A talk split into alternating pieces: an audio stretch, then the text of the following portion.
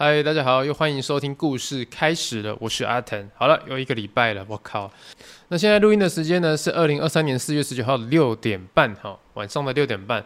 OK，那我们来回顾一下啊，本周我的一周大事是什么？OK，如果你是没有听过我们节目的朋友呢，先给你介绍一下，这个节目呢叫故事开始了，是回顾哦，我这个算是网络 KOL 呢的一周大事。那一周大事是什么？可能是我的工作，可能是我的生活日常，我来跟大家分享一下我过去这个礼拜发生什么大事。呃，后半段的节目呢，会拿出我的周记哦，高中的生活周记来检讨一下哈，十六岁、十七岁的我的生活周记，我那时候的一周大事又是做什么事？OK，那我们现在分享哈本周的一周大事。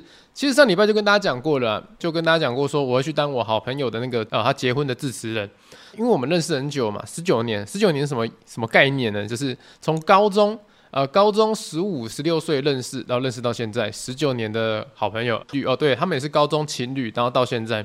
所以，我们三个人之间的那种爱恨情仇、那种感情啊，没办法几句话就跟你们解释清楚。啊，如果用一句成语来讲，我想是应该是唇齿相依啊，哈，呃，嘴唇嘛，跟那个牙齿啊，唇齿相依，反正就是很密集啊，这样子。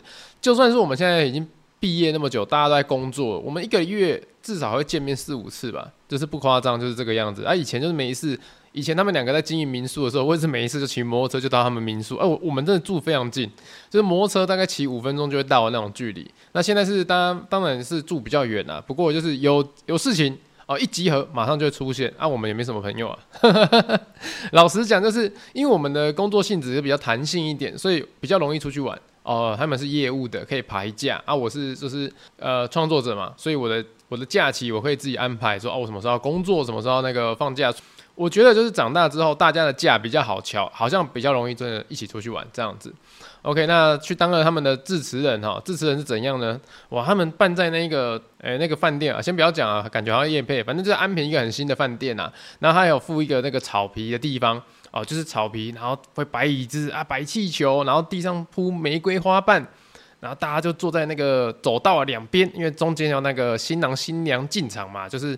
哦，他们还走到中间，然后接受大家的祝福啊，撒花瓣这样子，那听起来很浪漫，对不对？哎哎，重点来了，他们就约早上十点半说，哎，我们会在那边致辞证婚。那我就是致辞人，所以我必须十点半那个时候就到。我们那天就大家这群比较好朋友啦，大概就十呃九点半左右就已经到现场，就 stand by 看有没有什么要帮忙的嘛。一路弄弄弄弄到十点半，OK 进场，然后大家就在那个草皮上的那个白色的椅子这样坐下来，然后主持人说啊，欢迎大家莅临谁谁谁跟谁谁谁的婚礼呀，叭叭叭的。这时候开始觉得不妙了，你知道怎样吗？超爆干热，那一天的超爆干热，可能就是可能是这个礼拜开始要准备下春雨下大雨了，所以那个气流影响天气气候影响，上周末真的是台南的安平有够爆干热的。那热到是坐下来，我们才坐在那边听主持人讲话哦，没讲几句话，五分钟以内吧，奶口都挡起啊。好，这这重点不是这个，重点是呢，进场顺序是新郎要先走进来，然后先被那个主持人访问。那访问完之后呢，接下来就是新娘也进场了。可是新娘进场的时候是呃，新郎不能看到她，新郎是背对着她。新娘走到新郎的正后方的时候。啊，他才可以转身看他今天要迎娶的他老婆长怎样嘛？那这时候大家就是当然是手机拿起来开始录影啊，啪啪啪这样子啊，我们就一起捕捉新郎看到新娘的那一刻。那接下来下一秒就是要把头纱掀起来嘛。那各位先想一下，掀头纱就是一个比较就是仪式感的事情啊。哦，不知道为什么我的朋友可以把掀头纱掀得那么那么 那么可悲啊。那大家先想一下哦，你面前有一个有一块布遮住你的脸哈，那是你的头纱。那你对面的要把它掀起来，就是把你的头纱掀掀掀掀到你的后脑勺哦，这样子，这才是掀头纱的完整的程序。那我那个朋友不知道怎样掀哦，直接把它掀一半而已。什么叫掀一半呢？大家有没有看过那个开喜婆婆，就那个采茶姑娘啊？采茶姑娘会把她的头巾直接那个那个嘛拉到他的那个额头上方，就这样，他就把他的头纱拉到上方，然后接下来就没了。当下直接我们看傻眼，但是又很感动，有没有？也不能说什么。所以他就新娘的头纱就只有就只有被掀一半，然后另剩下的全部都罩在他额头上方，然后就是他旁边整个垂下来，只露出他半张脸，他的那个侧脸全部看不到。好，反正就这样进场了。都进场之后开始就是也会问一下啊，就主持人也会开始介绍他们认识多久啊，叭叭叭，然后为什么今天结婚呢、这样子，那接下来就 cue 我上去嘛，cue 我上去致辞。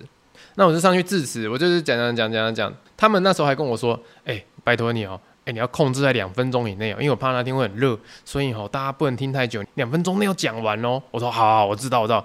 哦，我讲的很快，而且我讲的很流畅啊，把两分钟内啊讲完之后呢，我就下去坐着了。记得我跟你讲，前面我说五分钟内裤就湿了，有没有？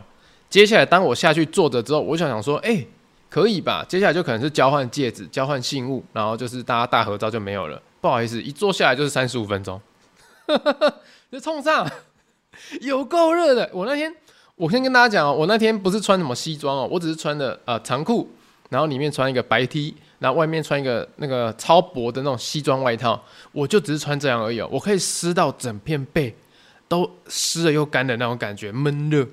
我真的无法想象在场穿西装去的人会多恨他们两个，可能就是我觉得那个流程是不错的，可是但是天气真的有够可怕的。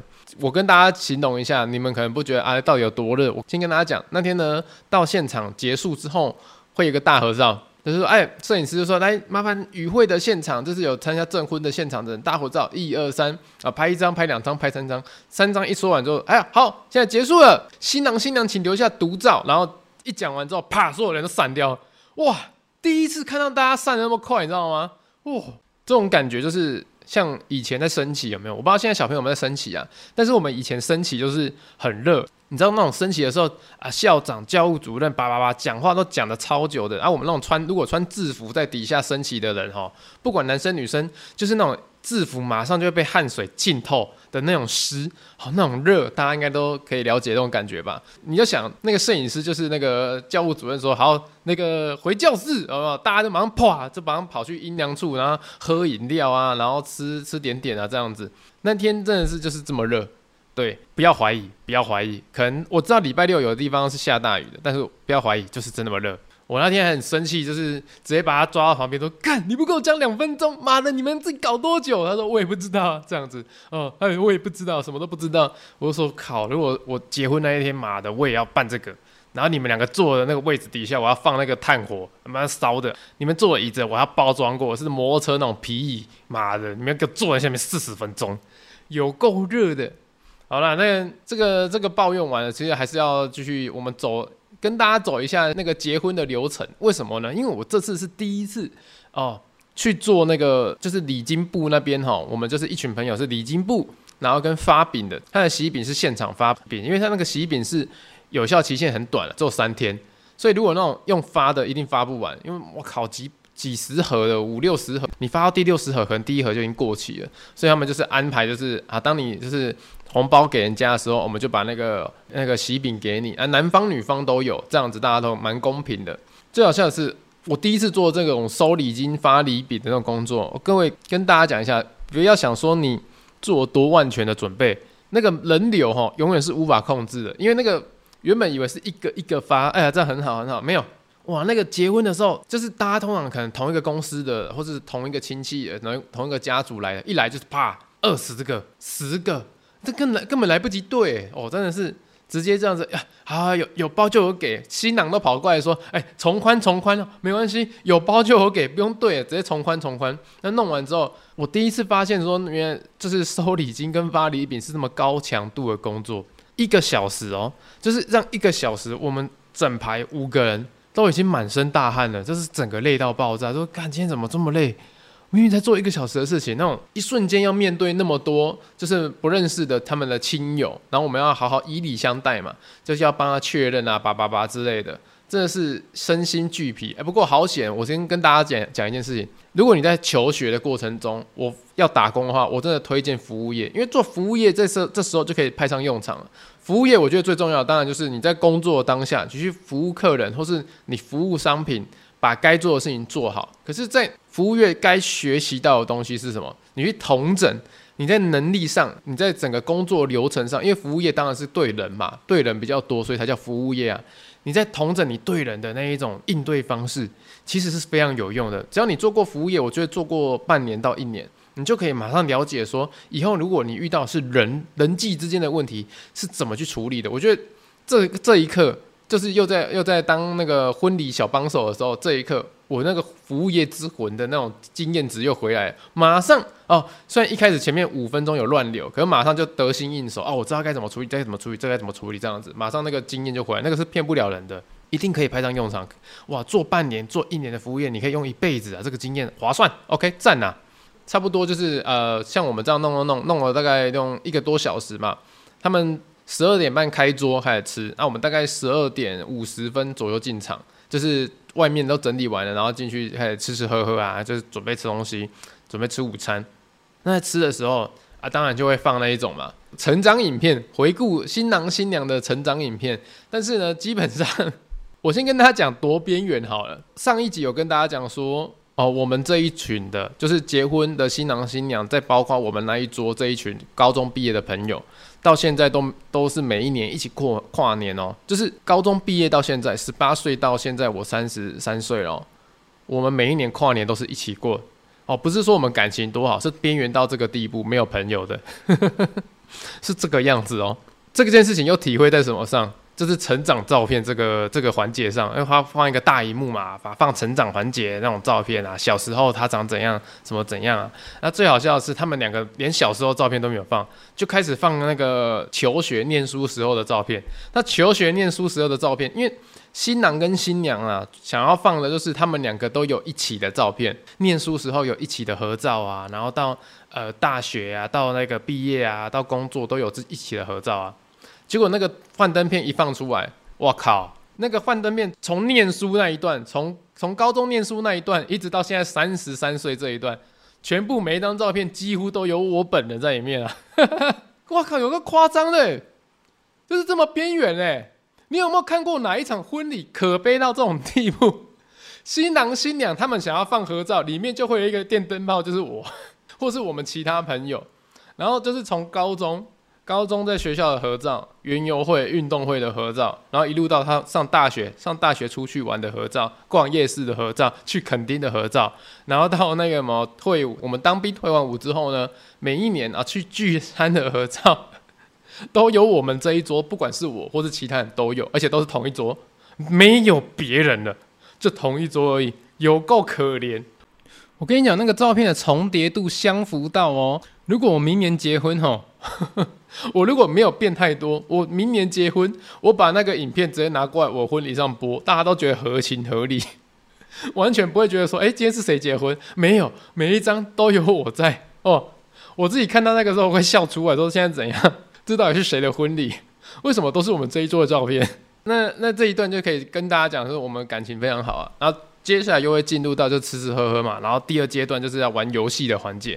那说老实话，我其实对婚礼上的游戏本来就不是什么有好感的事情呢，因为我参加过太多婚礼了，有很多婚礼的游戏是一开始就是，呃，他叫你每个人拿出一百块啊，然后丢到什么桌上的杯子啊，那就收集过去变成一个超大杯，然后说抽出一个人就可以独得这一杯，就有点像有点像集资在赌博一样，你知道吗？那不然就是那一种，呃，什么？你座位底下会有一个小小小纸条，那、啊、如果你座位底下有小纸条或小礼物的话，你就可以上来玩游戏，然后赢的人就可以拿走一个小礼物什么的。但我会觉得说，就是这种感觉啦，好像不是你在玩游戏，而是游戏在玩你。为什么呢？因为玩游戏就是想跟。呃，认识的人一起玩嘛，对不对？你跟不认识的玩，像我说那个桌子底下有小礼物，啊，叫你上去跟不认识的人 PK，那一种就是男生如果遇到 PK 对象是女生的话，又会有一种，哎，我是不是应该那是女士优先啊？然后不要怎样怎样，就是那种。自己的脑补想法、哦，我觉得有些人会有自己的脑补想法说，啊，可是我这个人就是玩游戏，我就是要赢，我就是那种，哎、我要我要认真，我就我就玩游戏就是要么就是不要玩，要么就是认真到底那一种，所以我有时候很容易玩到就是大家觉得啊，看你这个能不能认真，只是小游戏而已这样子。那这一次的新娘新郎的小游戏，我觉得非常赞，因为他们就是第二度进场的时候，他们换了换了衣服，二度进场，可是他们就是站在。门口一进来的地方，主持人就跟大家讲说：“麻烦现在大家都站起来，有要玩游戏的都站起来，站在红毯的左右方。然后现在就是就开始像那个综艺节目一样，他就出题嘛，说比如说，呃，谁最不爱洗澡？如果你是觉得是新郎的话，你就站在新郎的那一边；你觉得是新娘的话，就站在新娘那一边。那用这种二二分法哈，呃，这是非题来筛选。那最后赢的人呢，赢的人那一桌就可以拿到整桌的小礼物。诶，这个就很好玩了，对不对？”他是出题问新郎跟新娘的问题哦，你觉得好，那你觉得女生她是在几年级的时候哦、呃，跟男生在一起的哦，这种感觉有没有？哎、如果你跟她够熟的话，你就可以去玩这个游戏，然后去猜题。这种游戏的互动，变得是你真的，我觉得是与会啊，去参加婚礼的人，真的跟新郎跟新娘有玩到游戏，然后他们也可以看到说，哦，谁谁答错，谁答对，而不是说，哦，你随机就把每个座位每个座位的人挑上来，然后去去 PK 决战啊，好像那个打宝可梦是不是？我觉得这个游戏是真的是。让我们跟新郎跟新娘有互动到，但又可以有玩到参与大型团康游戏的那种感觉。因为我们当下玩那个游戏的时候，基本上好像有超过一百个人在那边选边站，也就是很好玩，我觉得很好玩。那当然呢，啊，最后就是我本人了啊，本人我这一桌呢，啊，获胜了，哈哈哈哈啊，厉害了吧？就跟你说，我们多边缘，边缘到他们，他还出什么？呃，每天早上起来是谁先亲谁的？好，这一种私密的题目，我们还是可以答对的，好不好？OK 的啦，好。讲到这个游戏哈，呃，说老实话，我不知道大家有没有参加过很多场婚礼，因为我不知道，我不清楚现在听 Podcast 的你们到底几岁哦。可是我预设我听 Podcast 的听众可能都是二十五岁以上，就是开始出社会工作的，就是你们啊，因为二十五岁以上是比较。有机会在通勤或者是在那个上班的时间听 Podcast 的比较多，所以你们如果已经开始出社会工作的话，可能多多少少有些人已经开始准备要呃吃喜酒啊，吃朋友的婚礼啦这样子。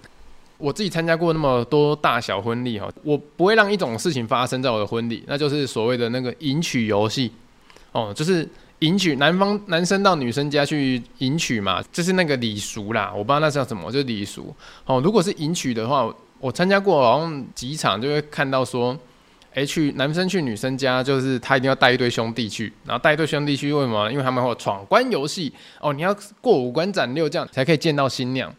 那说老实话，这就是以前的那个传统了。可是我觉得那个有的时候哈，那个游戏会被人家玩得很过分，你知道吗？我看过的都还好，但是我先讲一个听说比较严重的，是差点那个男生要翻脸的那一个。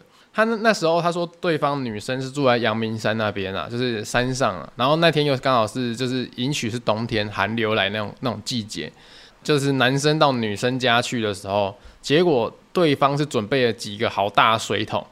什么叫大水桶？就是那个橘色有没有那个回收桶很大一个，学校垃圾桶回收桶那种橘色、绿色和蓝色那种很大一个，然后里面就倒满冰块啊，然后跟一些障碍物啊。然后说哦，你要你要你要把那个新娘娶回家，你就要在那一整桶的冰桶都是水的冰桶，然后还有障碍物，他们就把钥匙丢在那个冰桶里面，就是新郎啊要下去捡，要去捞那个那个钥匙才可以才可以打开新娘的门，把她迎娶回家，好把老婆带回家。我只听说那一场在旁边看的那个伴郎啊，就是说看到那个新郎。你就想你的寒流的时候，然后你有一桶冰桶，然后你要整个人半的身体栽进去，要捞钥匙啊，可是有一堆障碍物，你又又捞不清楚哪一个哪一个。听说那一场新郎是玩到快要翻脸的。哦，我觉得这个东西就是我在婚礼的时候，我看到我会觉得，嗯，如果我结婚，我不要这一个游戏哦，我要取消这个环节。那当然就是我我自己也有跟我女朋友菜菜讲过啊，说那个结婚后一切从简啊，啊有这个游戏的话，我可能就要。我可能会考虑一下，哈，我可能看，如果真的你们到现场有这个游戏的话，我们可不可以氪金解决啊？可是希望是不要有了，因为我觉得，呃，结婚之后本来就会遇到很多问题啊，不需要先把问题放在前面啊，因为感觉就会玩出火药味啊，你知不知道？那那有一些游戏太过分，没有抓好拿捏的分寸的话，我觉得会啊。但是如果你是结婚的时候，你你向往。老公来娶你，或是你去娶老婆的时候，有一个那个小游戏可以玩。我推荐一个综艺节目，叫做《综艺三国志》。好，麻烦你们去看《综艺三国志》的每一个游戏，那里面每一个游戏都极度有创意，而且还有机会破关。我是觉得这个可以啊，就是如果是《综艺三国志》里面游戏的话，基本上你们挑几个应该是可以玩，而且还可以过关，然后还蛮好笑的。这个蛮推荐给大家的。哎，啊，怎么话题讲到这边来？哦，好好，这是婚礼嘛，婚礼的游戏。那其实婚礼游戏就是团康小游戏，那玩完之后呢，就是第三次进场，就是婚礼的尾声了，就是大家敬酒嘛。敬酒完之后，可能就要准备散会啦。结果这时候灯又暗下来，然后那个投影幕上又多一个那个回马枪哦，是新娘自己准备的。新娘自己准备回马枪，就是要跟自己的老公，然后跟自己的父母，然后说一些感性的话，这样子啊。我先讲一下。就是呃，因为男方这边就是呃双亲都不在了，有没有有没有那种环节说什么爸爸把爸爸女儿的手交给他未来的女婿手上，这样子说什么后半生交给你，这个环节都没有，因为啊，他们就是一家人啊，现在也住一起了，就是老公、老婆、岳父、岳母，还有儿子，好，小朋友都生出来，现在是。呃，五口一家，所以也不会有这个这么催泪的环节，就是把手交到对方手上，说啊，女儿交给你这个环节是没有没有哦、呃。我觉得这个环节省下来也不错啊，就是让我少哭一次啊。我我对于这种场面是很 hold 不住的，就我没想到呢，没有这样的环节，居然在婚礼的尾声，那个直接放一个幻灯片出来，就是新娘写给她那个老公的话，写给她爸爸妈妈的话，因为我们真的认识太久了。所以我看到他上面写的那些东西，我觉得哇靠，爆哭一波。那其实蛮多人现场都哭了，因为那种氛围刚刚好，直接把大家哭的以为在办丧礼一样，你知道吗？哇，整个就是那种泪眼婆娑的整场婚礼受不了。那说老实话，我自己朋友这样结婚啊，认识十九年嘛，那感觉就很复杂。哎，平常妈嘞，一个月见面四五次，然后突然搞这么大，我搞了百万婚礼这样子，我真的吓到呢，百万婚礼呢。一周两万呢，哇，我这样算一下，我一算，我靠，你们花那么多钱哦，还特地减肥，减到腰身都出来了，我吓死哎！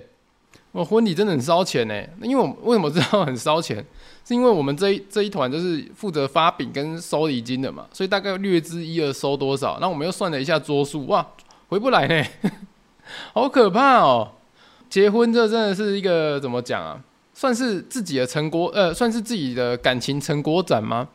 也可以这样讲。不过很又有人说这个是结婚不是你的事啊，是爸妈的成果展啊。你看我姐姐我姐姐好生，乞丐就多掉，然后办个婚礼，轰轰烈烈的把我过去包的要回来这样子，然后要要自己的儿子女儿穿好看一点，穿帅一点，穿漂亮一点，然后菜色要好吃一点这样子。呃，其实很多人都会问我说，呃，你以后结婚会不会办婚礼啊？然后怎样怎样？我自己都在想说，我真的有那么多朋友会来吗？我真的不知道，因为你们听我前面这样叙述，就是可以知道说，我我其实我的个性比较不是一个想要麻烦人家的人。什么叫麻烦人家的人？呃，我讲一个举例啦，举个例子哈，我三月份的时候去了一趟那个日本家家庭旅游，就是带我爸妈我两个弟弟，然后去日本家族旅游。那六天的时间，我都跟他们相处在一起，就是基本上六天二十四小时形影不离，因为我们连睡觉都是住那一种那个整层栋、整层的公寓的那一种，厕所共用啊，然后有几间房间大家就分开睡，然后客厅、厨房都是一起的那一种。那二十四小时六天玩完之后，弟弟、爸爸妈妈他们都先回国，然后我自己留了三天给我自己，我就去东京自由行。那为什么我想要留一个人的时间去自由行？其实很简单，因为我在想说，我到底一个人可不可以跟自己相处？结果那那三天呢、啊，我完全完全没有方向，真的完全没有方向。什么叫没有方向？就是我发现啊，就是如果我今天要跟别人去旅行的时候啊，我是我跟 A 跟 B 去旅行，我就问 A B A B 想要去哪边，然后他们说他们想去哪边的时候，我就认真的去排 A 跟 B 想去的地方，然后排好行程，排好路线，排好叭叭叭，然后带他们去。然后他们觉得开心，我就觉得很开心。但是呢，这一次的旅程是我一个人旅行，我完全不知道我要去哪里。真的，就是我，我觉得旅行就是慢活，所以我可能睡到十一点、十二点起来，可是我就起来在阿美横丁附近吃个饭。接下来我要去哪里，我完全不知道。我想说，那我随便走、随便逛好了。可是我随便走、随便逛，我也不知道我要走去哪里、逛去哪里。你可以说啊，你就没有规划你要干嘛，所以你才不知道你要去哪里啊。可是有没有一种可能，就是？其实我我我从头到尾都很在意别人的想法。我这这一趟的旅行最大的收获就是，我发现我真的很在意别人的想法。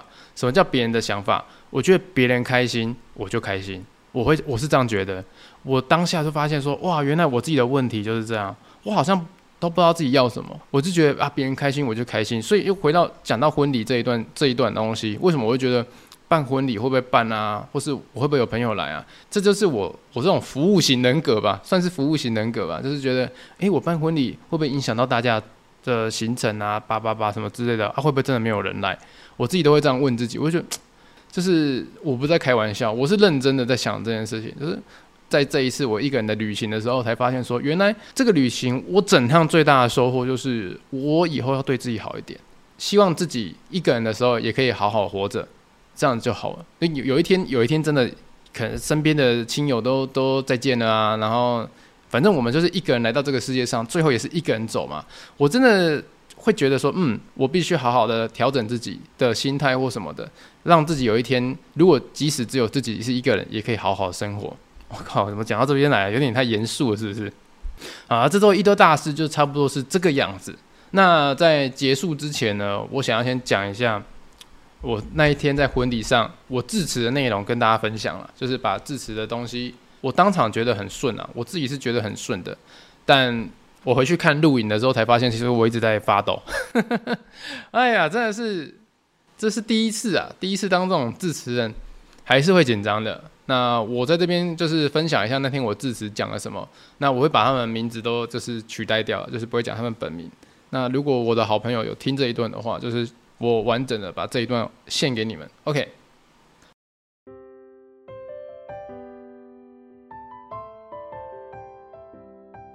嗨，大家好，我是今天的致辞嘉宾，我叫阿腾，很荣幸可以成为我最好的朋友，他们的致辞嘉宾。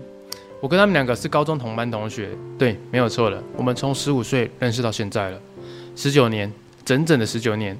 他们两个基本上都没有什么变化，除了男方 体重多了十五公斤以外。其他真的没有变太多。那当他们两个一开始交往的时候，我就想过，在朋友里面，他们是最有机会成为夫妻，互相扶持走过一生的伴侣。我不是在说好听话，我是在说实话。我认识的新郎，或许有的时候粗心大意、懒惰，有点不爱洗澡，但责任来临的时候，他总是没有第二句话，像男人一样一肩扛起，没有半点怨言。而我认识的新娘，或许有的时候很会钻牛角尖。有时候放不下心结，但在照顾人、跟人相处的环节，她绝对是最将心比心的人选。如果他简单的说完他们的爱情故事，用交通工具最适合不过。新郎跟新娘一开始交往的时候，两个人出门都是骑一台野狼一二五，还没有车厢的。所以当新郎骑机车的时候，新娘就要背着行李，分工合作，两个人攻占台湾各地。而过了几年之后，换成了一台小汽车了，新郎驾驶，新娘负责导航。两个人同心协力的跑东跑西跑南北，小汽车换成大车了，而驾驶座从男朋友变成老公，副驾驶从女朋友变成老婆了，还车上多了一个婴儿座。他们两个的爱情让一加一变成了三。今天是最有责任感跟最善解人意的两个人的大喜之日，良辰吉时。我跟在座的各位都一样，相信他们一家三口，即使未来开着这台叫做家庭的修旅车，可能会遇到刮风下雨。打雷闪电，甚至是轮胎破裂，但他们绝对绝对会彼此互相珍惜，同心协力，一起度过一次又一次的考验。最后，我感谢他们两位用这么棒的模样出现在我们的生命里面，请你们一定要幸福。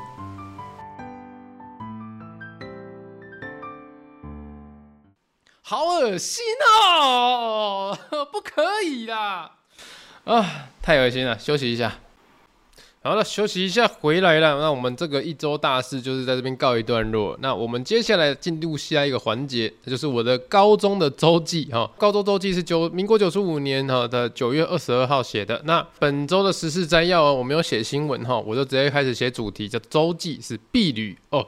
那这周看起来这个标题就是非常明显，就是我高三的毕业旅行了。他直接来跟大家朗读一下哈。哦，毕旅，我的痛。鸟屎加撞裤加撞衫加撞鞋，我还去干嘛？呃，好吧，以后如果我当空军的话，我一定先把基隆轰掉。这四天三夜有够难受。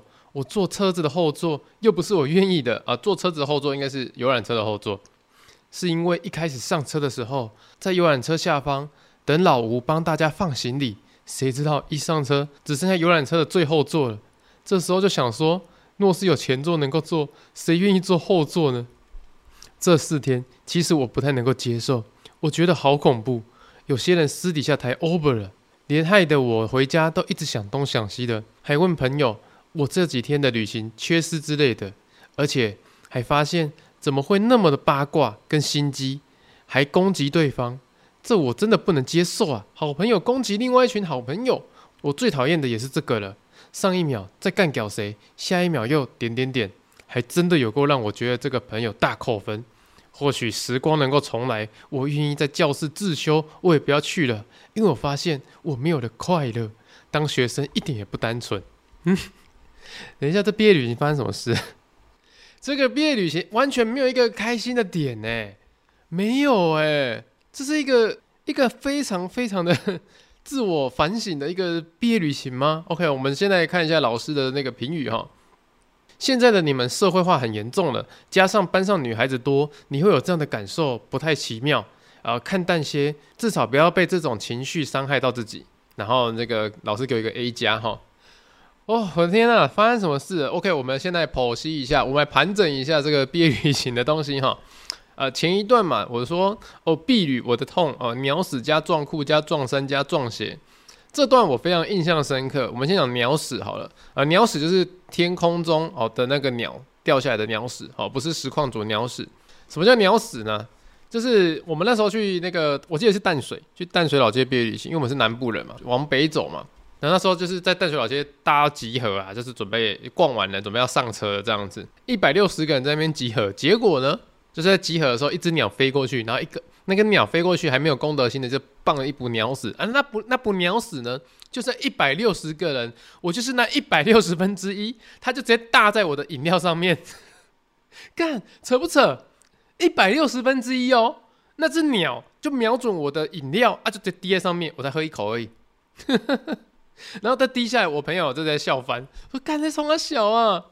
然后这个是鸟屎嘛，然后接下来就下面有撞裤、撞衫跟撞鞋，齁。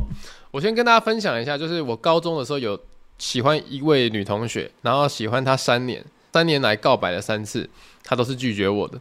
我不知道是发生什么事，反正就是可能那时候的我不够好，那让她没有那个感觉啊。齁，在我跟她告白之后呢，呃，别隔壁班的同学也有人跟她告白，所以她就接受隔壁班的同学，没有接受我。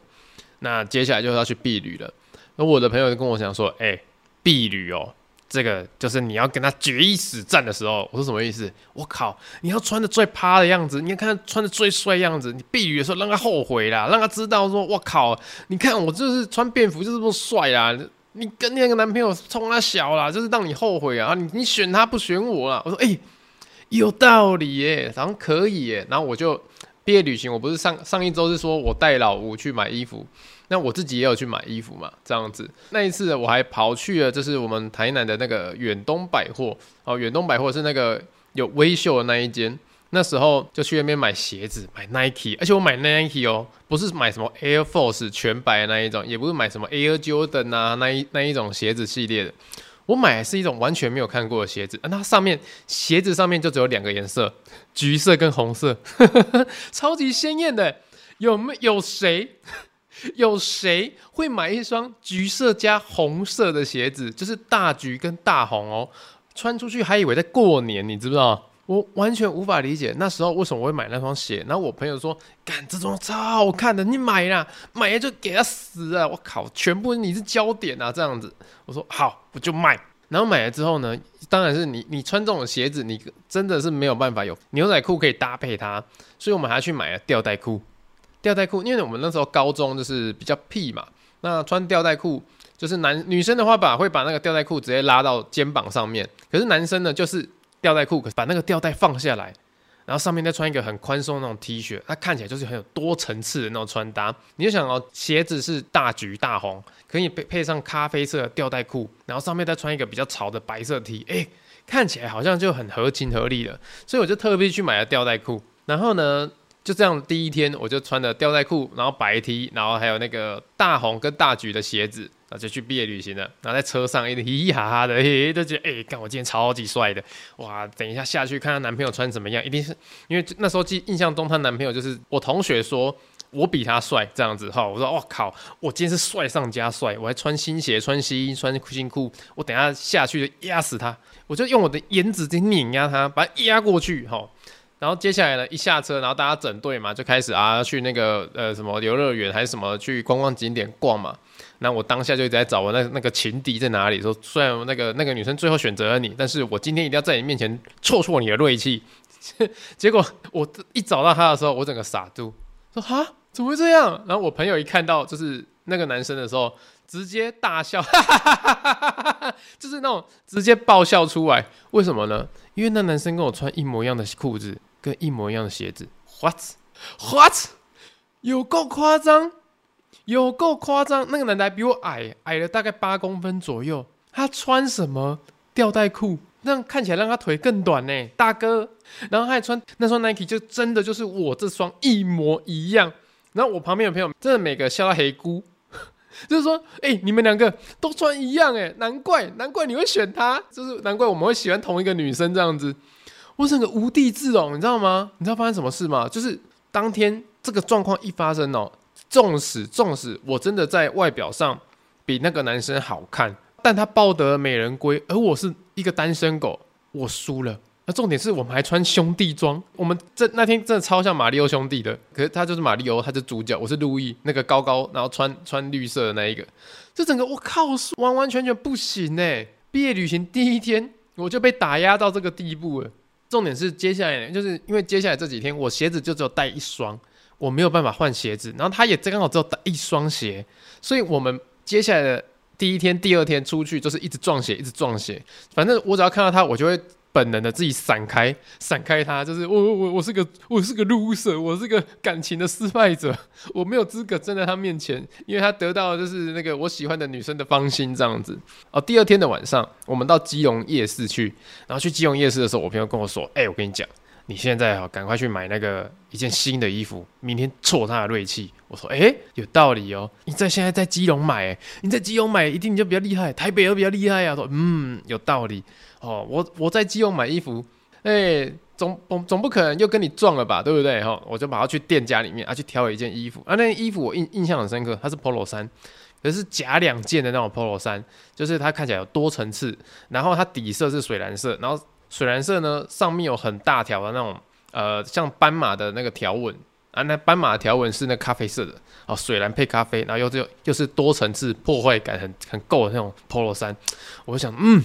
看这个穿起来更帅了哦，可以哦。嗯，明天我要好好把这两天的账给讨讨回来，我让他知道什么叫颜值碾压。哦，结结果隔天我们我我还记得我们去六福村，六福村，然后我们一下车，我开始找他在哪里在哪里，我要颜值碾压他，就一看到他，我我朋友就直接笑出来。哎，他那种这次的笑是这辈子我看过最羞辱人的笑，是笑到他们就是一一边扶着肚子，一边在拍别人的背。说哈哈哈，怎么会这样？怎么会这样？哈哈哈，然后开始这样大笑。不好意思，我笑不出来。为什么呢？因为那男的他跟我穿一模一样的兄弟装，他穿的是红色的底，然后配橘色的斑马纹。我整个傻眼呢！你到底想干嘛？不要一直跟踪我好不好？买什么一模一样衣服啦？我大概就只记得说，那四天三夜的毕业旅行，我是一个非常非常失败的人类。我觉得我好糟糕，我是一个非常非常抬不起头的人类，我没有办法，我我在感情上失败了，我在我的那个情敌面前，我也是个失败者，我就像是他的影分身，就像是他复制人一样，我永远没有属于自己的阳光啊！哦，然后然后这件事情呢，从高中毕业一直到现在都一直被嘲笑，只要被拿出来就被笑一次，哈、我已经认了。所以，我为什么我为什么我说我如果当空军的话，我一定先把基隆轰掉，是因为我买那件衣服的当天，我还问店员说：“我问你哦，有没有跟我年纪相仿的人，今天晚上来这家店买这件？”然后他说没有，今天只有你一个客人来买这件衣服。然后我就想，哦，好险，应该不会撞。结果搞啊骗，我隔天就撞衫。好，就是这样啊。我当时对那个基隆的那个那个基隆夜市里面那个卖衣服的摊贩哈，你们自己小心一点啊！现在得罪可是个百万 YouTuber 啊。呃，接下来呢，我们继续继续来盘盘点一下哈。嗯，哦，我们就是上车之前就帮大家服务性嘛，放了那个行李在那个游览车底下，所以放一放放一放，结果一上车就发现说，靠，只剩下游览车的最后一排。可以坐人，但是我是一个非常容易晕车的人。你知道，如果晕车的人坐最后一排，一定会出事。所以我记得那个那四天三夜是过得非常的不舒服。只要一上车，就是准备要睡觉，因为如果不睡觉，我一定会吐死。好，然后后面呢？那周记的后面有讲到嘛？就是我不太能够接受说，哎，同学啊，就是朋友那个团体啊，互相那个攻击，讲人家八卦还是什么的。其实我觉得这这个蛮好玩的啦，就是旅行啊。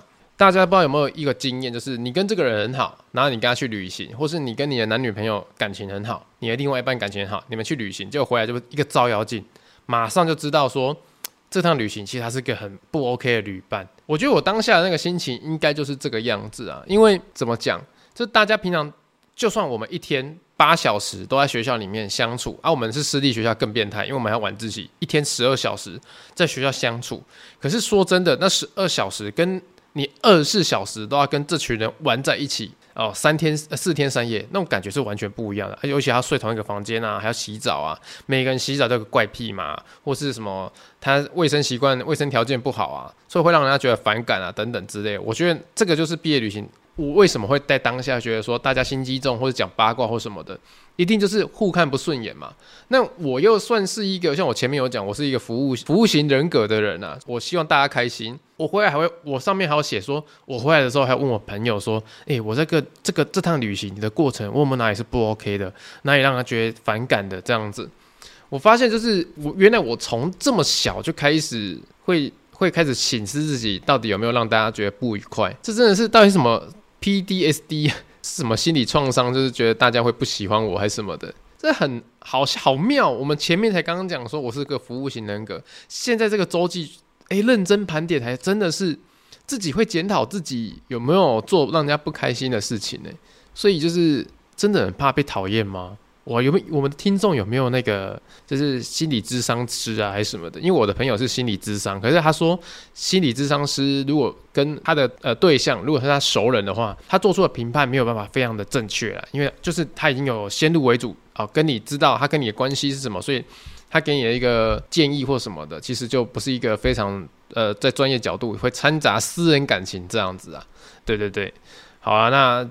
呃，基本上这个周记啊，我我是蛮意外。我看到毕旅这个开头，我想说是一个很开心的回忆，结果没想到居然是一个，我居然最后的 ending 居然还写说，如果可以重来的话，我宁愿要在学校自修，因为我们那时候没有参加毕业旅行的，就一定要在教室自修。毕业旅行还是用上课时间去嘛，所以你没有去毕业旅行，你就不能在家里面，你还是要到学校里面去做一个自习的动作。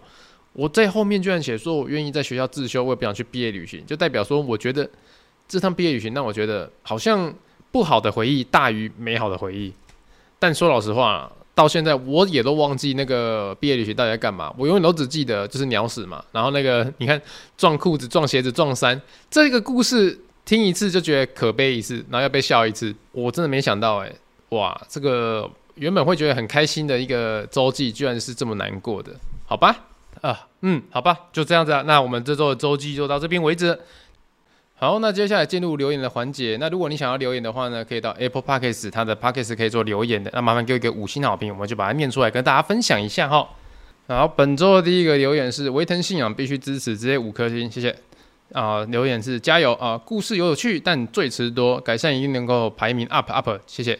然后上班最爱听的，超爱这样分享事情的，很期待跟霸轩一起合作。平常都听霸轩广播电台，一听到维腾踏入 Parkes，马上来支持了。希望维腾可以一直录下去，加油哦哦哦！好，谢谢谢谢。维腾居然开 Parkes 了，嗯，好开心。除了马克信箱有新的节目可以听的，好喜欢维腾，希望未来可以在台南巧遇。好，呃，希望啊，如果就是你在台南遇到我，然后只要你看到我当下不是很邋遢，你都可以过来问我是不是维腾，那我们可以呃拍个照啊，当然都 OK。然后下一则，哎，维腾安安，虽然不是一个非常忠实的粉丝，还是想留言跟维腾加油打气。上班做事听，非常舒压，感谢你。P.S. 我想知道念这篇留言时吃了过十一个月的蒟蒻面，维腾的肚子还好吗？哎，对哈、上个礼拜说吃了蒟蒻面，老实说没事啊、哦，安全。我帮大大家试毒了，呃，那个蒟蒻面啊，只要过了十一个月，过期十一个月还是可以吃的啊、如果你有蒟蒻面的话，可以吃看看。好。下一则，耶！Y 腾 Y 腾来了，跟 YT 一样精彩，五星好评点起来。我我是小六听众哦，哦吼吼吼，好谢谢。读书听 Podcast 超喜欢维腾的，不管是鬼故事还是 Podcast，读书都希望有个声音，这个刚超适合。好，谢谢你。然后下一则，做什么都认真的维腾。从之前的漫画网站就开始关注你了，一直到 Webtoon 到现在的 Podcast。虽然之前的周记都废废的，但看以前的自己也是觉得可爱。希望维腾继续更新，也可以找霸轩来 fit 一下。那霸轩这边的话，我是有跟他讨论说，看他有没有什么东西可以拿来朗读念一下。就是我觉得也是 fit 的话，还是要有一个一周大事的这种感觉啦。好，下一则阿腾你好，第一次就献给你了。超喜欢阿腾的分享，自己吐槽自己好好笑，算是挖自己的黑历史分享出来给大家吗？顺便想问阿腾，目前工作稳定，但薪水不高，想换又怕不稳定。目前这份是历年来比较稳定的，想问问看你的意见。好，OK，呃，好了，这个就是想换工作嘛，就是觉得自己薪水不高，那但是又换又怕说换了之后会不稳定。那症结点就第一个看你几岁啊，就是我不知道你几岁嘛。如果你几岁，比如说你是一个高中就开始工作的，然后一一路做到现在二十五岁，所以你前面的工作都是不稳定的。你现在还是比较稳定，然后可是薪水少，或者是你跟我年纪差不多，就是你可能已经出社会十年左右了，然后你现在终于换到一个稳定的工作，但薪水不高。我觉得这是年纪第一个年纪的问题，所以我不知道你的年纪在哪边，所以我没办法。有对症下药，但是我觉得可以先跟大家讲一下，这个工作这件事情，就是看你的目标是什么。你想要赚多一点钱，还是你想要稳定生活啦？那稳定生活一定有很多选择嘛。比如说考公务员啊，参加国考啊，或是去加入一些比较就是有保障的那种呃民营事业啊、民营产业啊，就是就是那种大家都知道啊，这个稳啊稳啊，那个铁饭碗的那种工作嘛。那另外一种，如果你要选择赚大钱的话，第一种是去选高风险的工作嘛，比如说就是呃比较危险性质的啊，那种工作薪水就比较高，或是专专业技能比较多的嘛，比如说像是就是你去当医生，或是你去开飞机等等之类的。我相信这个我不用举例太多，大家应该可以马。马上就想象中哦，哪些薪水高，可是它风险高，或是它需要专业技能更多这样子。那很简单的一件事情，我用我自己的故事跟大家分享好了。我自己为什么我要从他刚刚讲漫画平台跳到 YouTube？我相信应该是蛮多观众或是听众都是从 YouTube 开始认识我的啦，就是可能你们平常没有在接触漫画这个东西，但几年前呢、啊，就是我在漫画平台是连载《微不信剧场》这部漫画，然后接下来又陆陆续续连载了其他两部《不要笑当兵的》跟《威腾姑姑鬼故事》，然后这几篇作品只要一连载，在排行榜上一定有前五名。但那时候为什么哦，我都在这边前五名呢？我为什么要跳去 YouTube 慢慢做鬼故事，重新开始零订阅人，然后从慢慢的领，现在到订阅到九十几万了？那其实理由很简单，就是其实我觉得我想要赚更多的钱，这真的是这么简单呐、因为那时候我们在连载漫画的时候，它是给月薪的，就是给你一个月的月薪。简单的说，你就把漫画家当公务员，每个月就是领。一定的钱，然后你每个月都要给他四篇漫画这样子。但是你仔细想想，我现在微博新剧场连载了两百多集，然后呢，其实你现在现在的此时此刻，我在录 podcast 的现在，或是你在听 podcast 的现在，你再回去那漫画平台看那些漫画，就是我刊登的那些漫画，都是免费的。不管你看十次、一百次、一千次，都是免费的，我不会收到任何钱，因为我已经领过那一次的月薪了。就就这样。可是，在 YouTube 上就不一样了。呃，此时此刻的我可能在录音。那还是有人在看我的鬼故事影片。那就算我没有更新，我因为身体状况没有更新，或是我出去玩没有更新，有些人会复习旧的影片，那我旧的影片就会有 YouTube 的营收收入嘛。那就等于说，我的过去付出的在漫画平台上，我只能领一次钱，可是，在 YouTube 上我可以有被动收入。简单的说，就是我过去的付出在漫画平台上面是没有收入的。但是像是卖贴图啊，或是卖那个出版的书啊，我只要卖贴图出去，我现在持续卖，就是持续会有收入。那我出版的书持续卖出去，我就可以拿到版税。可是，在漫画上面，我只能领一个一次的月薪，然后就被看放在平台上面，然后就是永久免费，大家看不用钱的这样子。那相对的，在 YouTube 上面也是一样，我每个礼拜可以努力的做出影片来。但是影片的后面的后续的收益，只要是有人看，我就可以继续的有被动收入，这就是不同的地方。然后接下来就是为什么会讲到说想要有被动收入，就是当时在连载漫画的时候，我的身体就出了一个很大的状况，而且是持续一年，就叫做那个病毒有、皮肤有、扁平疣。你去搜寻这三个其中一个，就是扁平疣，可能比较好找。你打扁平疣在 Google 上面就看到一堆图片，然后那些图片呢就长在我的脸上。就是我整张脸都是长这个那样，我那一整年出去我都要擦那种 BB 霜，然后我看了医生，看了中医西医，看了一年都没有好，就是因为压力太大，就是在连载的过程中，我自己的压力大，或者是我的身体抵抗力就变弱了。那导致变成那个样子。那个时候医生就说啊，你我建议我就是工作休息一阵子啊，等身体养好再继续工作啊，等等之类的。可是这不可能啊，因为我我们我说过，我漫画家这个工作是月薪制的话，所以我没有上班，我就不会有薪水。当然过去我有存款，可是我还是会焦虑嘛。我们这这大家突然消失了一个收入的来源的时候，一定会焦虑说啊，还是不行啊，还是要工作啊这样子。所以那个时候在很多的这个考量之下，然后再加上。那时候洋葱也是蛮鼓励我，就是 YouTuber 那位洋葱哈，就是鼓励我说，哎、欸，维腾你来试看看啊，就是画图文在 YouTube 上也是一个不错的发展啊，等等之类的。那我就觉得决定说，嗯，如果因为在漫画平台上面，我每个月都有一个压力在，就是我一定要截稿期啊，我不能拖稿，我不能不交稿，不然我就会没有收入。但是如果在 YouTube 上面发展的话，我好像可以比较。好像可以比较没有压力，然后去控制自己的作息，然后做自己的创作，自己的那个影音啊，或是鬼故事啊。对自己的病况也会有比较好转这个样子，所以就这样了，在很多很多方的考量啦，比如说那时候又要出书啦，再加上连载压力啊，然后又想说有没有一个工作方式可以对自己的身体好，对自己的钱包也好，然后我那时候就想说，好吧，那就试试看 YouTube 好了。那没想到就真的一试哦，虽然说没有办法马上致富，马上成功，马上订阅百万。可是就是靠着稳扎稳打啦，就是慢慢的稳定了我自己的观众群，然后我可以自己调配我的工作，我也请了一个，我也请了两个很棒的员工，然后让我自己的身体，让我自己的那个所有的一切都走上我觉得以前没有办法的正轨，这就是一个很不一样的转换跑道的一个血淋淋的案例啦。那回到原本这位观众所提问的说，他该怎么办？他想要，他该。去换工作嘛？他觉得现在工作薪水低，可是稳定，还是要换下一个工作，又怕他不稳定。其实简单的说，就是你的身体告诉你什么警讯啊？就像那时候我的身体告诉我，我如果继续画下去的话，我一定会吃不消。可是重点是，如果我不画下去，我就没有收入，因为我的漫画就是一次性，然后到现在就是被看免费的这个样子。那相对的，如果在 YouTube 上面做创作，你过去的影片如果有人持续在看，你就会有继续有收入。就就算即使有一天未来我可能生病需要休息一阵子，但我就不用怕说啊，我休息我没有收入，因为我过去的影片可以继续的为我带来广告流量，因为搞不好会有粉丝会有观众。会回味我以前的影片，然后等我回来嘛，这个样子。所以你说你要不要换工作、换跑道？简单的说，是看你的身体有没有告诉你一个警讯啊。我相信人哈都是喜欢在那个舒适圈里面，可是呢，有的时候不得不相信自己的身体直觉，因为你的身体或是你的大脑会告诉你说，即使这边很舒服，可是你应该去别的地方闯一闯。去一个不是你的舒适圈去撞一撞，你才会有成长。我不知道我这样讲会不会让你听得懂，但我相信啊，如果你到一定的那个淬炼之后，你可能会了解说，哎，这段话其实 有点意义哦，就是你懂就会懂了这样子。好了，希望对你有帮助。